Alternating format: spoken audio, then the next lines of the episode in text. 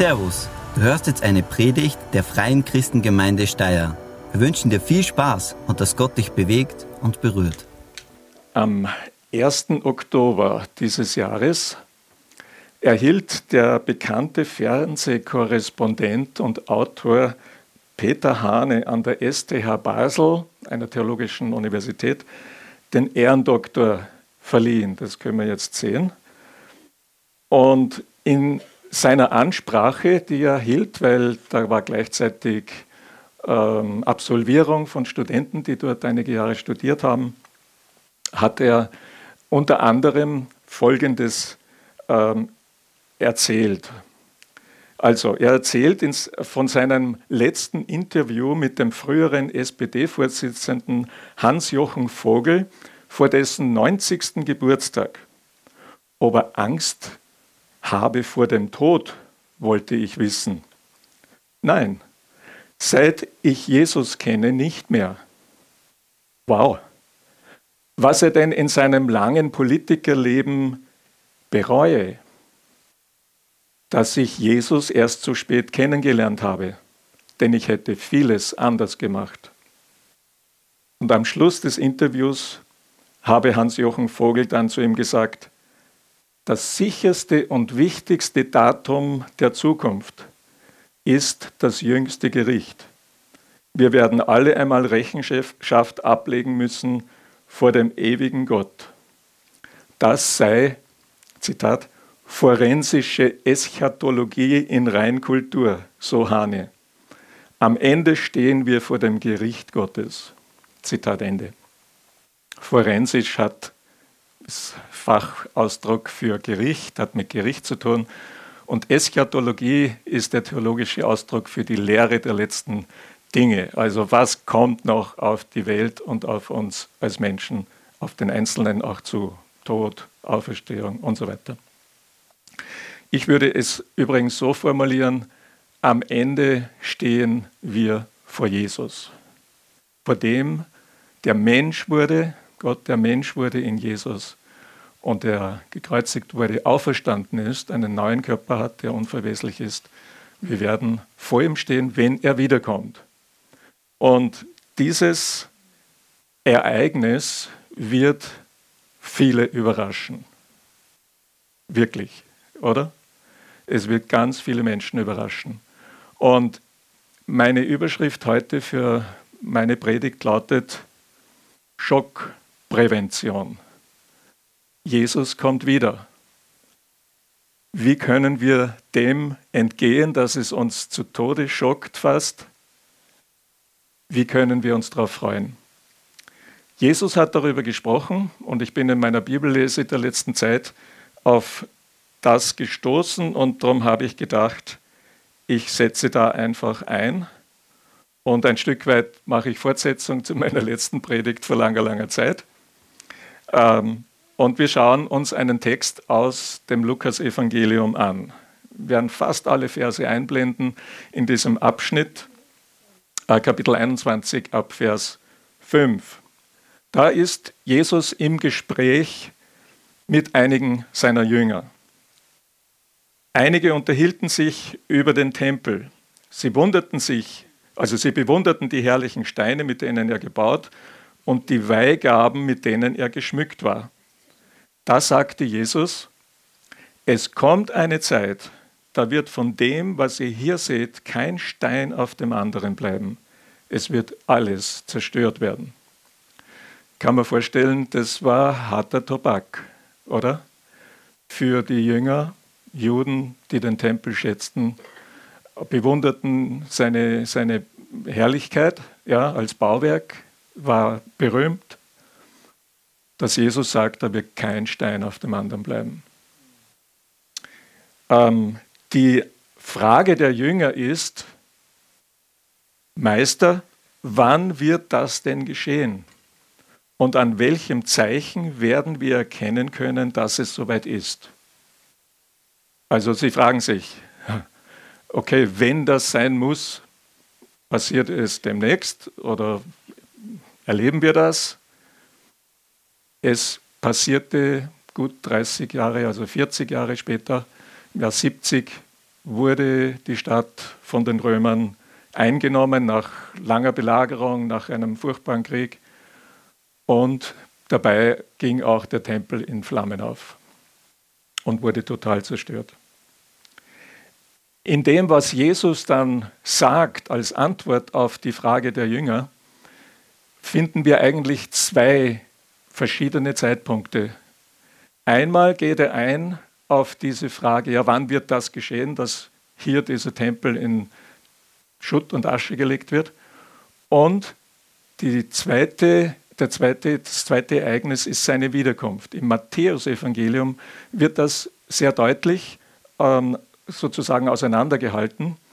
Hier im Lukas nicht so sehr. Also aus der Perspektive der Jünger, glaube ich, die haben vermutlich da keinen Unterschied gemacht. Das ist alles Zukunft für sie. Der Tempel wird zerstört und es wird ein, ein äh, Gott wird handeln am Ende und dieses Zeitalter beenden oder, ähm, wie soll ich sagen, umgangssprachlich Ende der Welt. Jesus nennt nun ähm, im Folgenden zehn Vorzeichen oder Zeichen, die geschehen werden, bevor er wiederkommt. Schauen wir uns das an.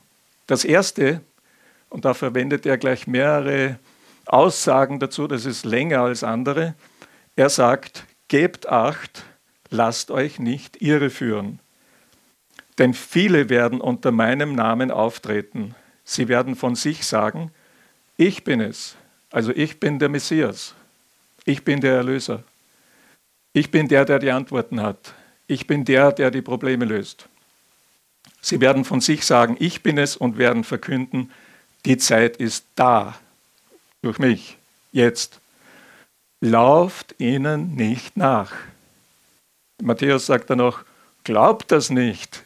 Ja, also Jesus fordert heraus und auf, kritisch zu sein, aufzupassen, dass wir nicht jemand auf den Leim gehen, der in Wirklichkeit ein falscher Messias ist, ein falscher Problemlöser. Messias-Anspruch heißt ja nichts anderes als zu behaupten, ich bin der Retter der Menschheit oder äh, modern gesprochen, ich bin der Retter der Erde. Ja, die geht sonst den Bach hinunter mit Klimaerwärmung und vielen anderen ökologischen Problemen, die wir haben. Wir haben die Lösung. Ich habe die Lösung. Natürlich gibt es, hat es immer gegeben und wird es immer geben, sogenannte Retter oder Messias, die sich im politischen Bereich profilieren und sagen, ich bin Chef eines großen Reiches und wir, wenn wir das Sagen haben über die ganze Welt am besten, ja, dann wird es einfach hinhauen. Das Problem ist, bis jetzt hat es noch nie hingehaut, ähm, wenn sie das versucht haben. Es gibt von verschiedensten Seiten her diese Möglichkeit, einen Anspruch zu stellen, wir haben jetzt die Lösung. Hört auf mich oder auf uns folgt uns. Ja, dazu gehört natürlich die Kontrolle. Man will dann Kontrolle haben über die Menschen. Ihr müsst genau tun, was wir sagen, und dann wird das Paradies auf Erden aufgerichtet werden, ein Friedensreich und so weiter. Übrigens, äh, in dem Zusammenhang kommt manchmal das Wort Antichrist vor. Nicht in dem Abschnitt, den wir gerade haben, aber im Zusammenhang, äh, wo das Neue Testament von Verführung redet. Und Anti heißt zunächst einmal anstelle von und erst im zweiten gegen. Ja? Also der Antichrist ist eine Persönlichkeit, ein System, das sich an die Stelle von Christus, dem wirklichen Messias, setzt und sagt, wir sind oder ich bin der Messias. Und erst in zweiter Linie ist man gegen den richtigen, den wahren Messias. Aber beides ist da. Okay, zweites Vorzeichen. Jesus sagt, erschreckt auch nicht, wenn ihr von Kriegen und Unruhen hört. Das Wort Unruhe kann übersetzt werden auch mit Aufstand, Unordnung, Empörung, Zerrüttung. Wir könnten sagen, das passt gut für Bürgerkriege, für Revolutionen und so weiter, wo sich vielleicht das Volk oder ein Teil erhebt gegen eine Regierung. Diese Dinge müssen geschehen, bevor das Ende kommt, aber es kommt noch nicht sofort danach. Weiter sagt er zu ihnen, ein Volk wird sich gegen das andere erheben und ein Reich gegen das andere.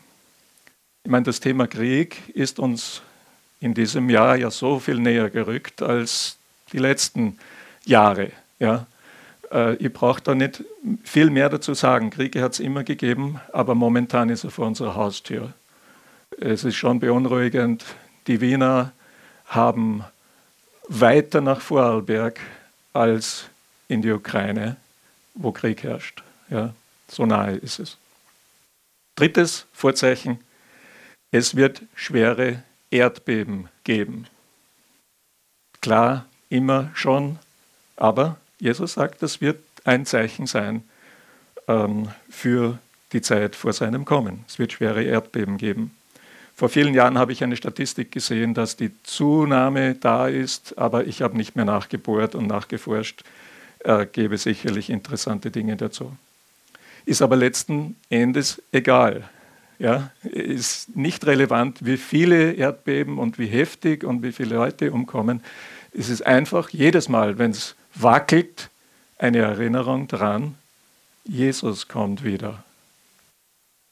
Hungersnöte, auch dazu, Jesus sagt gar nicht mehr, Hungersnöte werden sein.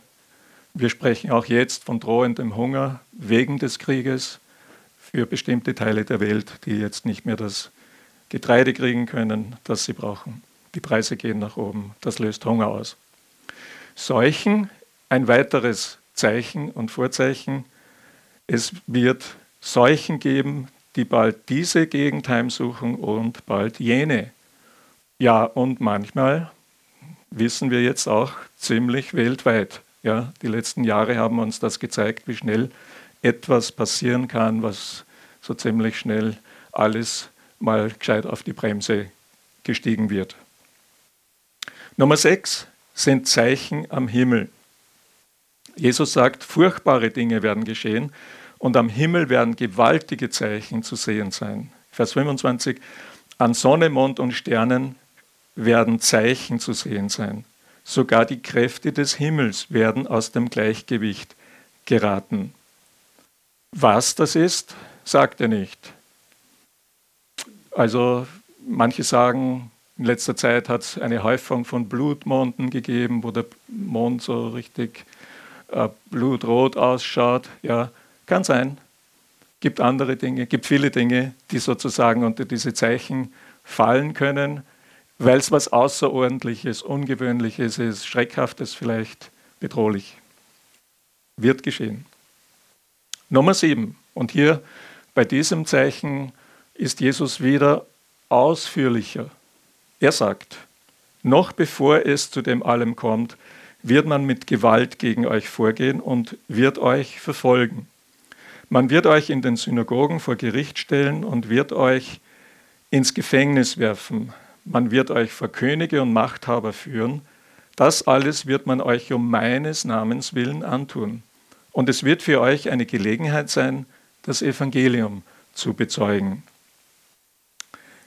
Meint nicht, ihr müsst euch im Voraus zurechtlegen, wie ihr euch verteidigen sollt. Also Jesus gibt schon, macht schon Mut und sagt, wenn das passiert, dann sollt ihr wissen, ich und der Vater und der Heilige Geist, wir geben euch, was ihr in der Situation braucht.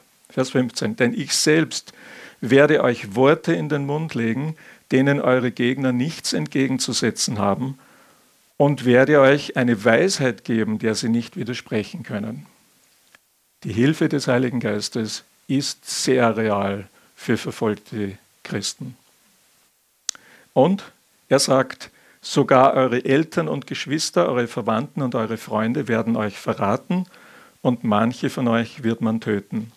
Um meines Namens willen werdet ihr von allen Menschen gehasst werden.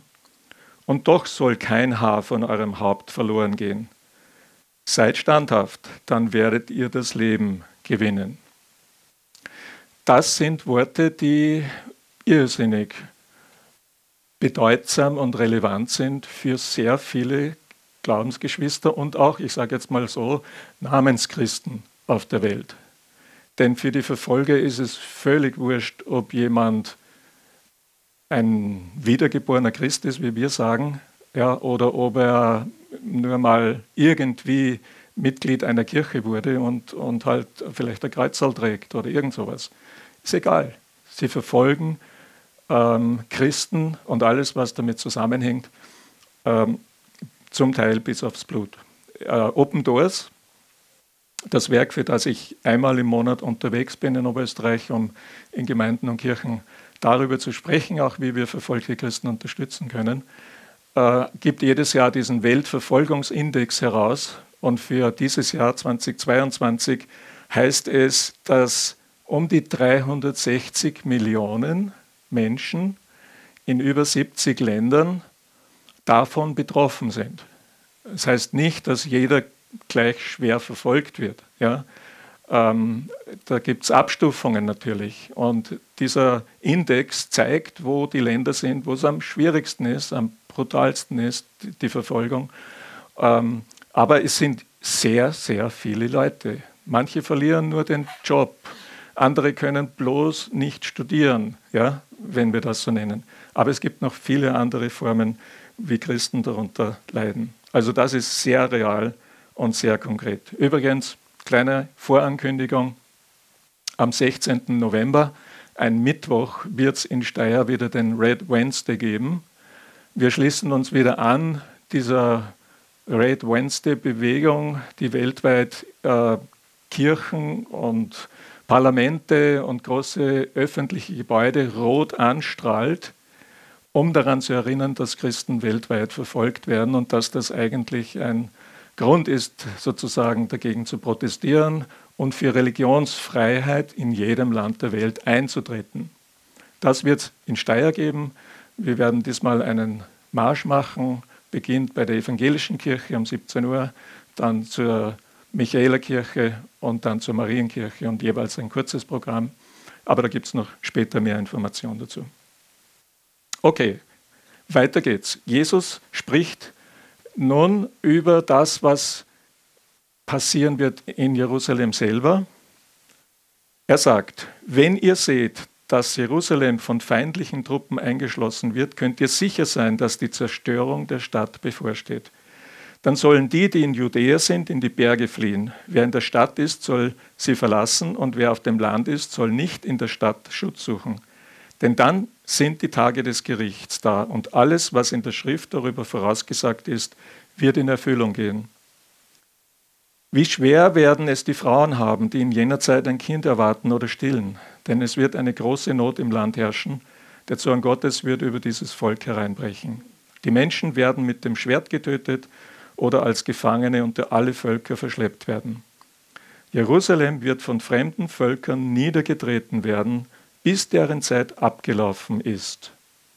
Also soweit wir wissen, das ist geschehen eben im Jahr 70 und davor, die Belagerung, die Hungersnot und alles, was damit verbunden war. Wir wissen auch, dass Christen aufgrund dieser Worte Jesu die Stadt rechtzeitig verlassen konnten ja, und eben da nicht äh, mit um, umgekommen sind.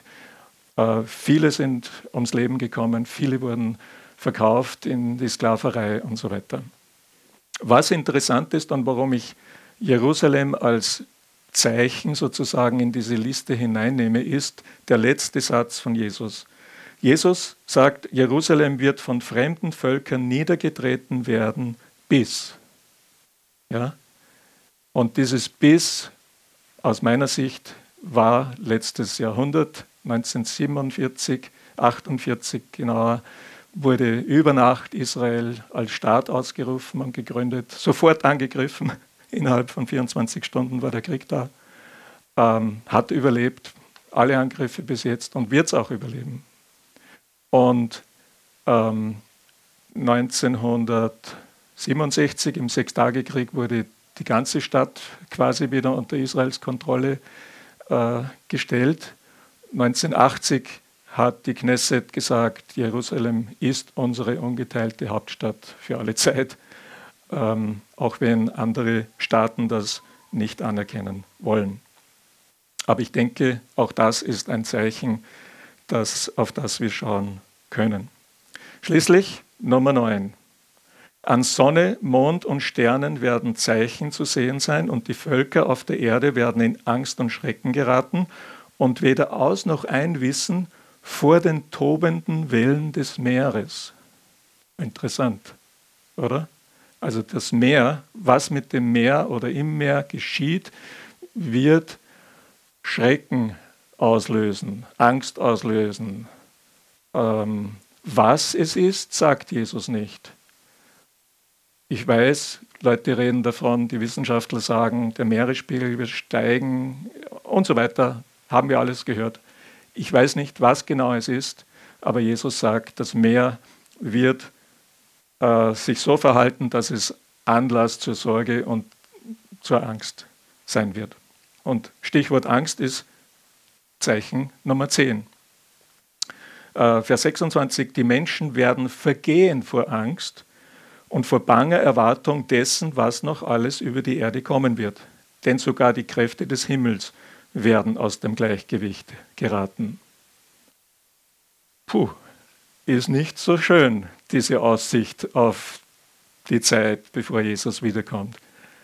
Aber Jesus sagt es uns, damit wir wissen, okay, auch wenn das sein wird, danach, er kommt. Ja?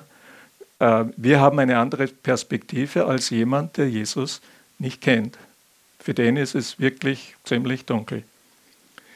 Ich darf die zehn Zeichen nur mal zeigen auf der Folie. Äh, ihr könnt sie gerne nachlesen, natürlich in Lukas 21. Und vielleicht kann man sagen, okay, es sind eigentlich elf oder zwölf oder andere sagt, es sind neun, ist auch wurscht. Ja? Es ist einfach das, was Jesus sagt.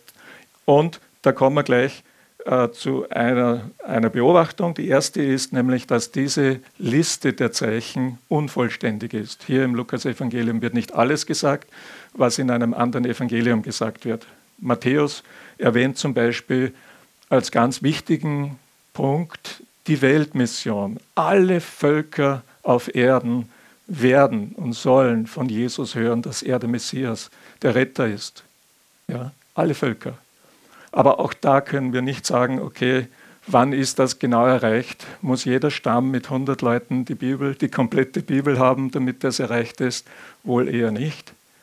Ähm, er weiß es, wann das erreicht ist. Unser Auftrag ist, geht hin, macht zu Jüngern. Ja? Dafür werden wir als Gemeinde, als Kirche Jesu äh, zur Rechenschaft gezogen. Das Zweite, und das ist ganz wichtig, die Liste der Zeichen ist ungeeignet für einen genauen Zeitplan. Und das ist Absicht von Gott her. Gott hat das absichtlich so gemacht, dass wir nicht wissen sollen, genau wann Jesus wiederkommt. Wir würden das nur missbrauchen ja, und sagen, ah, da haben wir eine lange Zeit, ja, jetzt können wir selbstsüchtig leben. Nein, wir sollen das genaue Datum nicht wissen.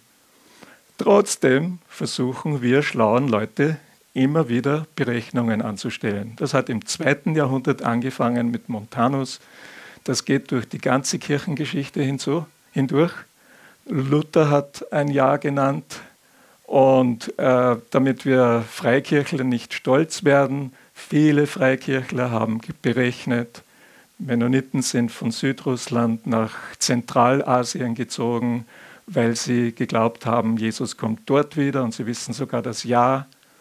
Äh, Baptisten haben einen Fehler gemacht, Pietisten, evangelische, katholische genauso. Also ich glaube, es gibt überhaupt keine Konfession, wo nicht gerechnet wurde und gesagt wurde, ah ja, das und das und das, Ergebnis, wir wissen es. Alle daneben. Und auch in Zukunft werden alle, die das probieren, daneben liegen. Ja? Jesus garantiert das. Ein drittes, dennoch sind diese Zeichen sinnvoll. Sie sollen uns nämlich daran erinnern, erstens, dass Jesus wiederkommt und zweitens, dass wir uns vorbereiten können und sollen. Also jedes Mal, wenn du im Radio vom Krieg hörst, jedes Mal, hoffentlich wackelt es nicht bei uns, aber sollte mal der Lust ein bisschen schwingen. Ja? Erdbeben, was immer es ist von diesen Zeichen, erinnert uns, Jesus kommt wieder und stellt dich vor die Frage, bin ich bereit? Jetzt ein paar Gedanken noch zu dem, was über die Wiederkunft Jesu in diesem Abschnitt drinnen steckt. Erstens, Jesus spricht davon, dass seine Wiederkunft sichtbar sein wird. Vers 27. Und dann werden sie den Menschensohn mit großer Macht und Herrlichkeit auf einer Wolke kommen sehen. In der Parallelabschnitt im Matthäusevangelium äh, sagt er so, denn wenn der Menschensohn wiederkommt, wird es sein, wie wenn der Blitz im Osten aufzuckt und bis zum Westen hin leuchtet. Also sichtbar. Blitz kracht, donnert und du siehst den weit. Ja.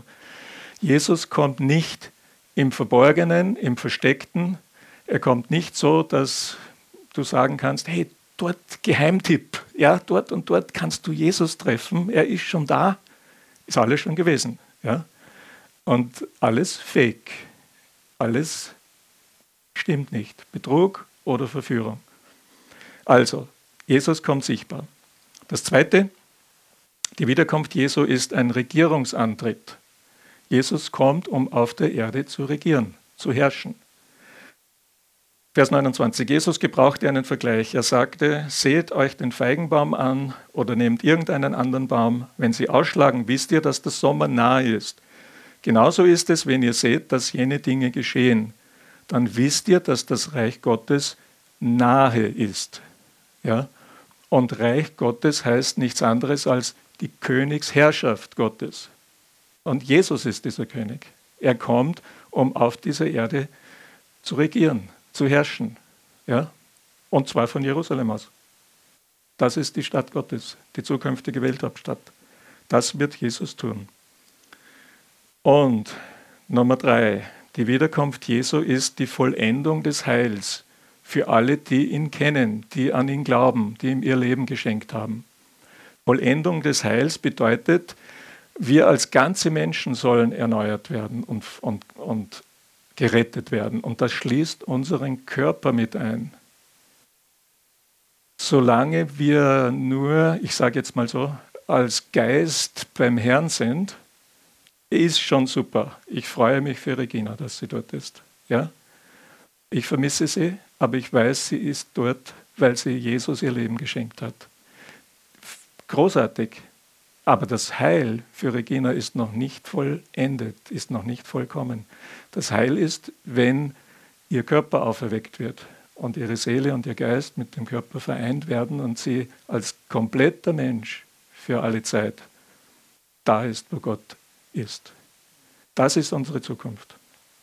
Komplette Erlösung. Das ist aber nicht nur individuell zu verstehen, als den, für den Einzelnen zutreffend, sondern es geht auch für alle, es geht für die ganze Schöpfung. Global, wenn Jesus kommt, dann gibt es wirklich ein Reich des Friedens. Dann gibt es wirklich Gerechtigkeit auf dieser Welt.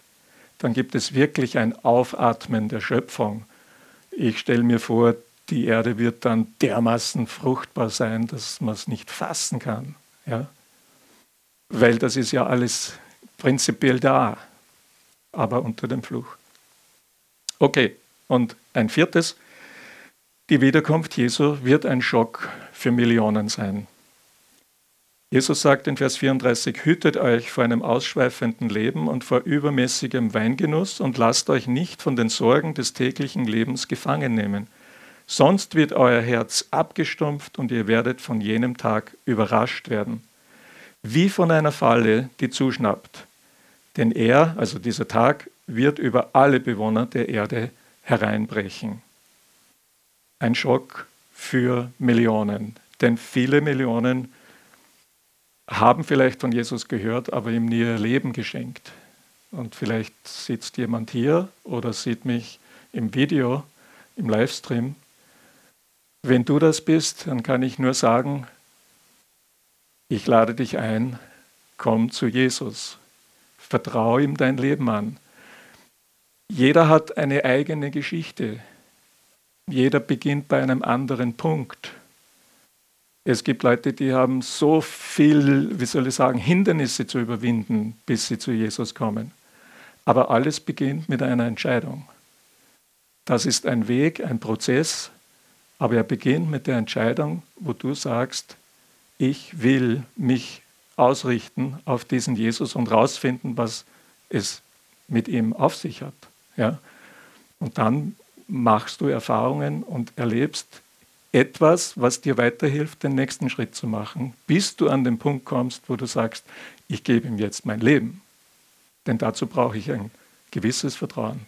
Ja, sonst vertraue ich mich nicht an. Also, wer Jesus nicht als Retter kennt, wenn Jesus wiederkommt, der wird ihn als Richter erleben müssen. Aber, und das hat der Jesus hier zu Christen, äh, zu seinen Jüngern gesagt, die sich damals noch nicht Christen genannt haben, aber wir sagen es oft so. Also, er hat das zu seinen Nachfolgern gesagt: Passt auf, dass ihr bereit seid. Es besteht die Möglichkeit, dass ihr abgelenkt werdet. Es besteht die Möglichkeit, dass ihr, wie heißt es da, die Sorgen des täglichen Lebens euch so gefangen nehmen, euch so in Beschlag nehmen. Und wir können uns wieder von Jesus distanzieren. Nicht absichtlich, aber kalt werden, lau werden. Und so sollte es nicht sein. Ähm, Jesus hat, spricht im Matthäusevangelium einige Gleichnisse aus, erzählt Geschichten, die deutlich machen, wir können uns dumm verhalten als Gläubige. Ja. Und er erzählt es, damit wir nicht deppert handeln. Ja. Blöde Entscheidungen treffen, die uns dann auch in den Zukunftsschock versetzen würden, wenn Jesus dann käme. Also, beuge dem Zukunftsschock vor. Ein paar Dinge hebe ich heraus, weil die Aufforderungen, die Jesus im Text sagt, ja, äh, besonders da sind. Pass auf vor Verführung. Das wäre ein Thema für sich mal, was die Bibel dazu sagt, das Neue Testament dazu sagt, gerade auch in Bezug auf den Antichristen und anderes. Das Zweite, gerate nicht in Panik. Ja, wenn es viel Grund gibt, rundherum Angst zu haben, wir brauchen nicht in Panik geraten. Wir wissen einmal, dass der Herr mit uns ist und was nachher kommt, nach den vielleicht nicht so guten Dingen. Das Dritte, wenn wir Widerstand erleben, sei standhaft in Verfolgung. Das gilt jetzt schon für all die Geschwister in anderen Ländern, die es heftig haben. Es gilt aber auch für uns in dem Sinne, dass wir alle mit den Verfolgten mittragen sollten, im Gebet und mit Unterstützung. Sie brauchen uns und wir brauchen es, dass wir an sie denken. Ja? Wir brauchen es, dass wir die verfolgte Gemeinde nicht vergessen. Ein viertes, Kopf hoch, sagt Jesus, die Erlösung naht. Ja? Wenn diese Dinge passieren, Schaut auf, ich komme, die Erlösung naht. Und ich schließe mit Jesu abschließenden Worten in Vers 36, Seid wachsam und betet, ohne nachzulassen, damit ihr die Kraft habt, all dem zu entrinnen oder all das durchzustehen, was geschehen wird, und damit ihr bestehen könnt, wenn ihr vor den Menschensohn tretet. Ich möchte zum Schluss mit Jesus reden. Herr Jesus, ich danke dir dafür, dass du uns nicht im Unklaren lässt. Diese Welt ähm, hat schon schwere Zeiten gehabt, gerade im letzten Jahrhundert, wenn wir an das denken, dass zwei Weltkriege hinter uns liegen, die wir aber nicht erlebt haben, nur vom Hörensagen kennen. Aber es war nicht leicht. Und Jesus, du sagst, All diese Zeichen von Kriegen und was immer da in diesem Text war, sollen uns daran erinnern, du kommst. Du kommst wieder, um deine Herrschaft aufzurichten, eine wirkliche Herrschaft des Friedens und der Gerechtigkeit. Und Herr, das brauchen wir auf dieser Erde und das wünschen wir uns und das sehnen wir herbei. Und deswegen beten wir auch, Maranatha, komm, Herr Jesus. Mach den Kriegen ein Ende, dem Hunger und all dem Übel, das da ist auf dieser Erde. Richte deine Herrschaft auf. Und Jesus, ich danke dir dafür, dass wir nicht wissen müssen, wann du kommst. Wir haben deine Zusage, dass du kommst und deine Einladung, deine Aufforderung, dass wir ganz eng mit dir unterwegs sind. Und Herr Jesus, darum bete ich auch für uns hier als Gemeinde und für alle, die es später sehen. Ich bete darum, dass wir diesen inneren Wunsch immer wieder neu bekräftigen. Ich bleibe an Jesus oder ich richte mich noch mehr auf ihn aus. Ich will nicht lau sein, ich will nicht kalt sein, ich will brennen für dich, Herr Jesus. Und darum bete ich auch, dass du uns das schenkst, diese Perspektive, diesen, diesen Herzensentschluss, weil das die, der Weg ist, wie wir dem Zukunftsschock entgehen können. Ich preise dich, dass du da bist, dass du uns begegnen willst. Amen. Vielen Dank fürs Zuhören. Wir hoffen, dass dir diese Predigt weitergeholfen hat. Wenn du mehr über uns wissen willst oder Fragen an uns hast, besuche unseren Gottesdienst in Steyr und schau auf www.fcg-steyr.at vorbei. Wir freuen uns auf dich.